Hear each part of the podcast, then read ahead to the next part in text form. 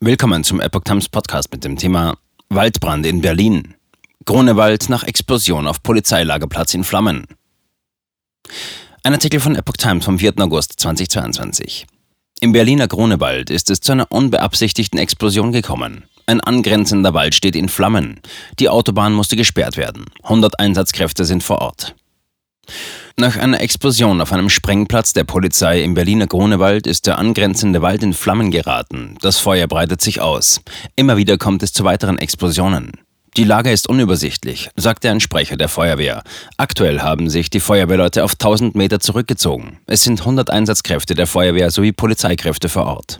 Weitere Einsatzkräfte sowie Spezialkräfte der Bundeswehr sind angefordert.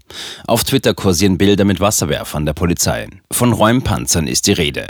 Wohngehenden sind demnach aber nicht in Gefahr. Das werden wir verhindern, sagte ein Sprecher der Feuerwehr.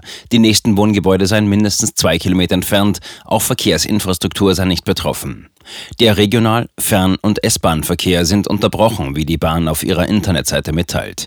Die Autobahn Avus zwischen Spanischer Allee und Hüttenweg ist in beide Richtungen gesperrt, ebenso der Kronprinzessinnenweg und die Havel-Chaussee, hieß es von der Berliner Verkehrszentrale.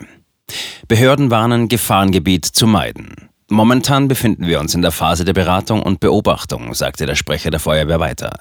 Nach Angaben eines Polizeisprechers sei bisher noch völlig unklar, wie es zu der Explosion kommen konnte. Auf dem Platz wird Fundmunition gelagert und kontrolliert durch den Kampfmittelbeseitigungsdienst der Berliner Polizei entschärft. Die Behörden warnen die Bevölkerung über den Großbrand auf den Warn-Apps und riefen dazu auf, das Gefahrengebiet zu meiden. Anwohner sollen Fenster und Türen geschlossen halten. Lüftung und Klimaanlagen sollen ausgeschaltet werden.